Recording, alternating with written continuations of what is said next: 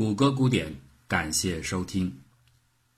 题记：我喜欢基督，但我不喜欢基督徒。基督徒和基督是如此的不同。圣雄甘地。犹太人的信仰结构是复杂的。通常来说，宗教越持守的人，往往就越保守。可奇怪的是，在对待以色列建国的问题上，虔诚的犹太正教的信仰者反而激烈的反对复国主张，这当然不是基于对阿拉伯人或者穆斯林的同情，而是他们认为只有米赛亚才有资格复国，其他的任何世俗复国者，即便是同胞，也属于异端而应该遭到鄙视。可是话又说回来，虔诚信仰者的群体当中，同样也有着分裂。政教拥趸里边，不乏在内心深处承认并渴望以色列强大的人。穆斯林逊尼世界当中最强大的国家沙特的复杂性也不遑多让。和很多人以为的不同，沙特元首的正式尊号不是国王，而是两圣地的守护人。两圣地指的是麦加和麦地那。沐浴着先知光辉的圣寺，才是沙特王尊最引以为傲的身份。为什么经常对各种宗教组织进行捐助的沙特，唯独是伊斯兰国如寇仇？很重要的原因就是，二零一四年六月，伊布拉辛·巴格达迪在自行就任哈里发之后，公然宣称他才是两圣地的守护人。这当然是沙特王室无法接受的。提起沙特的国王和王子们，人们最头疼的就是他们的名字，一大堆的本阿拉，绕口令一样的阿卜杜拉、伊布拉辛等等等等，就这么几个词儿，却排列出了那么多的人名，而沙特人居然完全不会搞混。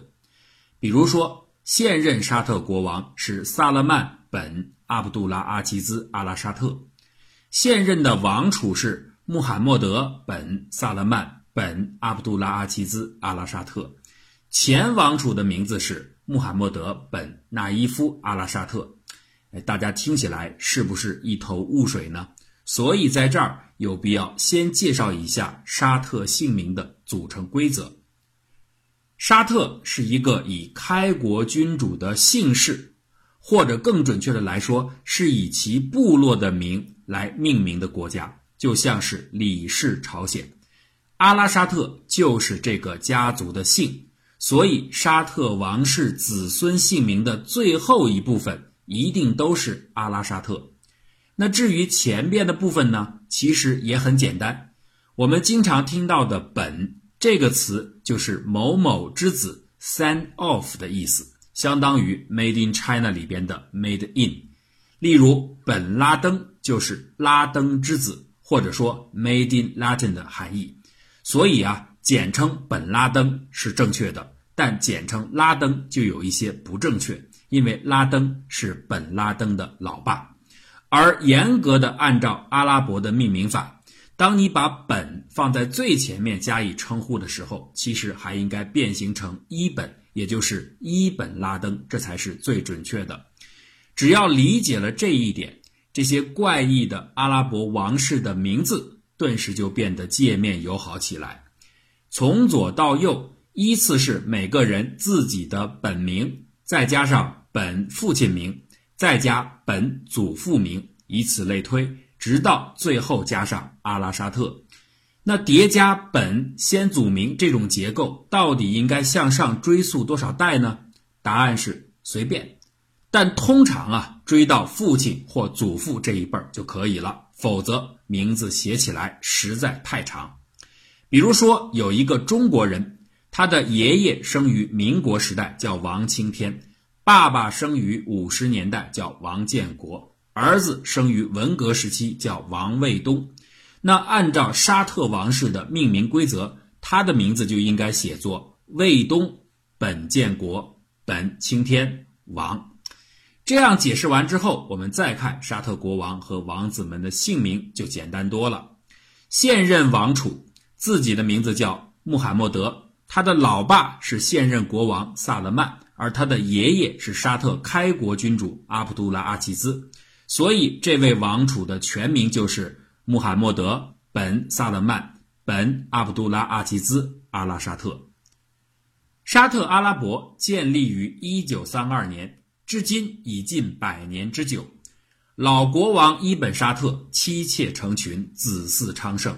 用他自己的说法呀，他娶了一百三十五个处女做老婆，生下了至少四十二个儿子和五十五个女儿。为了维持政权的稳固，伊本沙特定下的继位规则是基于传统阿拉伯部落式的兄终弟及，而非父死子继。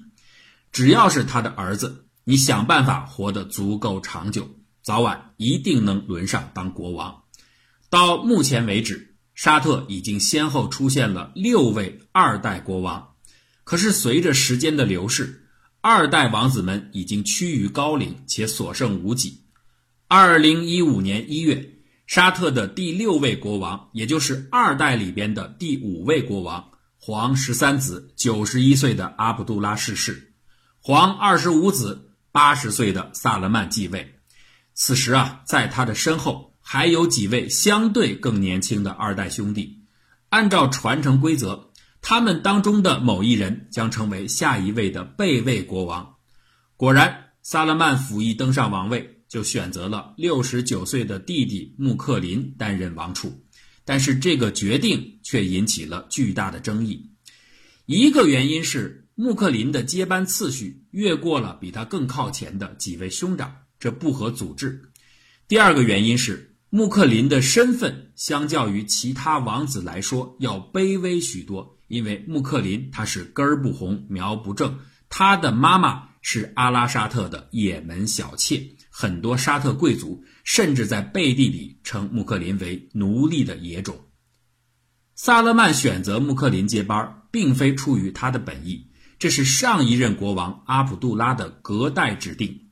阿卜杜拉和穆克林关系一向较好，他活着的时候已经把穆克林立为第二王储，排列在萨勒曼之后。这个安排在当时当然也带来了众多的非议和揣测，其中最为可靠的一种说法认为，这是阿卜杜拉为自己的儿孙进行的一种政治结盟。他情知二代兄弟即将纷纷的衰老离世。击鼓传花的游戏最后终结在哪儿？哪一位二代国王就最有可能把三代王位的传承权留在自己的子代当中？那眼看着阿卜杜拉已经年届九十，甚至他在跟奥巴马谈话的时候都需要准备呼吸机以备不测。而自己的接班人呢，是身份极为高贵的萨勒曼，他是自己的异母兄弟。如果大卫就这样传到萨勒曼的手中，恐怕自己的子孙再也没有任何机会染指最高权力了。为此，阿卜杜拉想到了穆克林这个最小的，同时也是地位最弱的弟弟。他比萨勒曼的身体状况要好得多，大概熬到萨勒曼去世没有问题。如果现在能够和穆克林合作，帮助身份低下的他顺利继位。而穆克林呢，投桃报李，让阿卜杜拉的儿子成为他之后第三代的继位人，那无疑对阿卜杜拉来说是巨大的成功。鉴于沙特传统保守力量的强大，阿卜杜拉不可能也不敢公然的绕开萨勒曼，直接让穆克林接班。他能想到的唯一可行的办法就是隔代指定穆克林。所以啊，在他还健在的时候，就安排穆克林成为副王储，这背后的用意昭然若揭。但是在这儿还有一个关键的变数存在：虽然现在阿卜杜拉身为国王，可以指定第二继位人，但是等到他死去后，萨勒曼一继位，完全可能更改这样的安排，这岂不是前功尽弃？为了避免这种情况的发生，二零一四年三月二十七日。阿卜杜拉国王煞费苦心的以皇家法令的形式，永久性的宣布穆克林的继位顺序将仅居于萨勒曼之后，任何人不得以任何形式、任何理由加以改变。很显然，这里说的任何人指的其实就是一个人即将掌权的萨勒曼。看起来呀，萧规曹随。阿卜杜拉死后，二零一五年一月二十三日，加冕国王的萨勒曼果然在当天就依照法令宣布穆克林为王储。然而，离去的老国王千算万算也没有想到，这样的法令在王国体制之下根本就是一纸空文。新国王压根儿没打算延续传统。短短三个月之后，借着众人对穆克林这个也门的野王子的怀疑情绪，他在没有给出任何理由的情况下，就突然废掉了穆克林的接班之位，把自己的侄子。穆罕默德本纳伊夫立为王储，把自己的儿子穆罕默德本萨勒曼立为副王储。阿卜杜拉最担心的事情还是发生了。根据刚才所讲的姓名规则，两位新任王储的本名都是穆罕默德，只不过他们两个的父亲，一个是国王已经死去的哥哥纳伊夫，另一个是国王萨勒曼本人。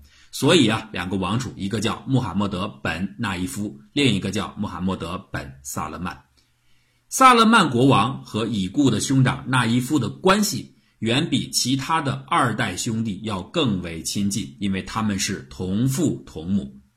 在沙特王朝有所谓的苏门七虎之称，so diary Seven），这个是指开国君主伊本沙特和他最宠爱的王后。胡萨阿拉苏戴利所生的七个儿子，苏戴利家族是沙特的名门望族，伊本沙特的姥姥也出自这个家族。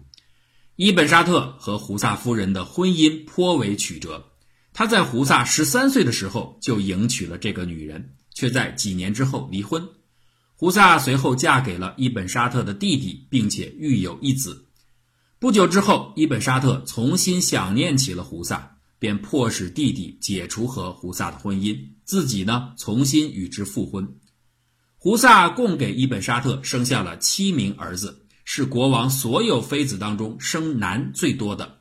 在沙特习俗当中，这样的女人及其子女的地位自然就会高人一等。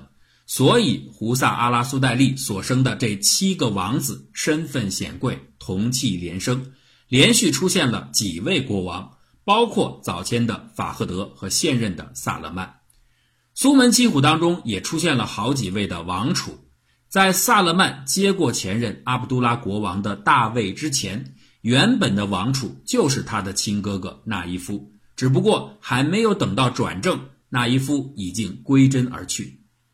纳伊夫和萨勒曼各有一个儿子叫穆罕默德，为了区别起见。后文就把他们分别称为小纳伊夫和小萨勒曼，或者用他们的英语简称 MBN 和 MBS。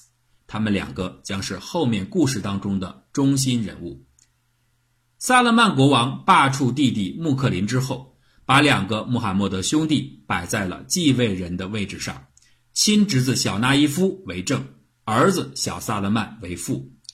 这一步的废除之举。其实还算符合很多沙特贵族的心愿，因为他们并不想让一个二等的穆克林王子掌权。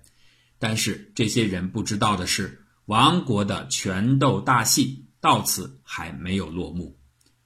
从任何角度来看，小纳伊夫作为沙特王室第三代当中的首位继位人，都是最合适的。他来自于苏门七虎当中的纳伊夫，身份显赫。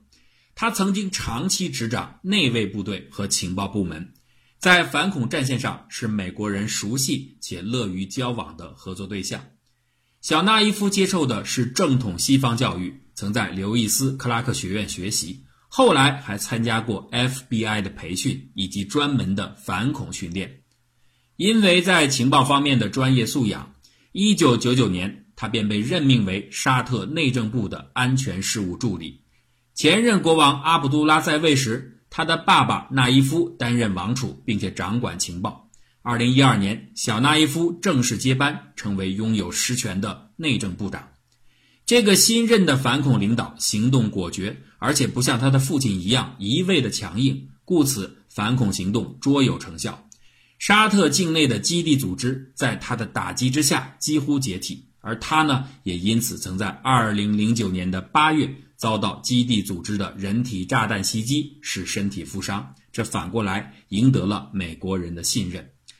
美国人喜欢和小纳伊夫打交道的另一个原因是，相对其他的沙特王室成员而言，小纳伊夫不是那么的奢靡，而且他为人低调，有一定的法治观念，在沙特特别突出的人权问题上，他得到的外界诟病相对较少。这位被誉为历来最亲美的沙特内政部长，在国内政坛的朋友圈其实也不弱。他和沙特瓦哈比宗教上层关系匪浅，得到不少人的支持。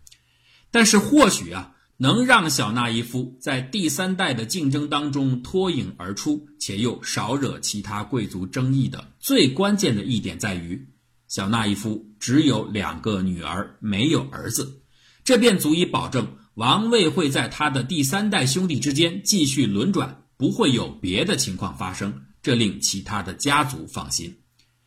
外有美国的信任，内有众人的支持，本身又担任内政部长要职，小纳伊夫的继位之路看起来不存在太多的变数。可是事后来看，情况并非如此。从一开始，小纳伊夫的王储之位就是虚弱的。小纳伊夫 MBN 固然掌握了情报和警察力量，但是他的表弟小萨勒曼 MBS 却在同时被授予了国防部长和经济改革委员会主席两项实权。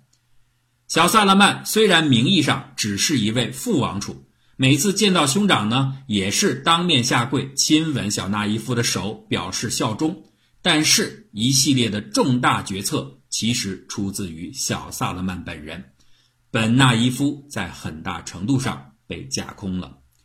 观察者们慢慢都注意到了这个问题，传言开始暗中滋长。年老智衰的萨勒曼国王和他强势的儿子看起来没有打算止步。沙特政坛上一场新的政治风波正在酝酿，只是在当时，并没有多少人能够想到。他来的居然是如此之快。